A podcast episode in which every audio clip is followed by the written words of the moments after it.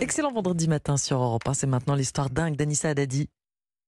Bonjour ma chère Anissa, bonjour. Bonjour, Pardonnez-moi, j'étais troublé de par l'histoire des, des mamans à y Ça se, revenir glisse dans, quelques ça, ça se glisse dans le soutien-gorge, Oui, mais oui, vous allez nous pouvoir l'entendre dans un instant.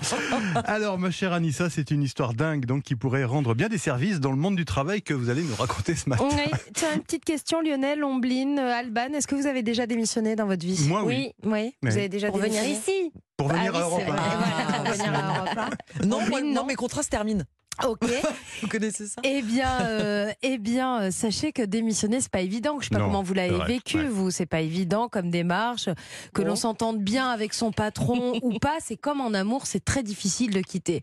Le jour où il faut prendre ce courage à deux mains et se rendre dans le bureau du patron pour lui dire je m'en vais, tout Oh est fini entre nous, c'est difficile. Eh bien, la France pourrait peut-être un jour s'inspirer du Japon, puisque le pays du soleil levant, où vous le savez, le travail est une valeur importante, primordiale même, mais depuis plusieurs années, les jeunes vivent de moins en moins bien les conditions de travail, souvent autour de 60 heures par semaine, des conditions rudes, jugées trop chronophages. D'ailleurs, chaque année, des centaines de salariés meurent d'épuisement au travail, d'épuisement professionnel euh, par crise cardiaque ou AVC. C'est vraiment un problème le travail au Japon. Et le problème, c'est que démissionner au Japon, eh bien, ça ne fait pas partie du tout des habitudes. Ce n'est même pas bien vu du tout. Et très souvent, les patrons s'y opposent.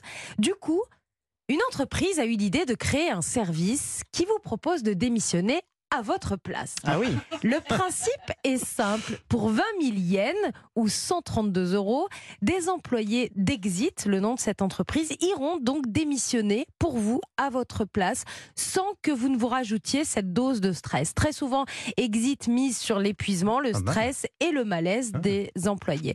D'ailleurs, Nino, le fondateur d'Exit, a lui-même démissionné. Il a vécu un moment de grande culpabilité, dit-il. Nino a donc décidé de créer cette société. Il a déclaré que la plupart de ses clients sont des hommes dans la vingtaine et que son entreprise reçoit environ 10 000 demandes par an. Incroyable. Ouais, c'est dingue. Nino avoue recevoir un accueil glacial de la part de certains patrons, mais d'autres, plus intelligents visiblement, sont heureux d'en savoir davantage sur les conditions de travail au sein même de leur entreprise.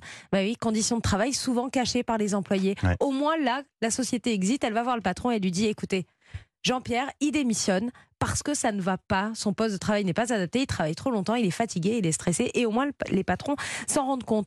Exit a le mérite de soulager des personnes angoissées, de leur faciliter la tâche quand il s'agit de démissionner.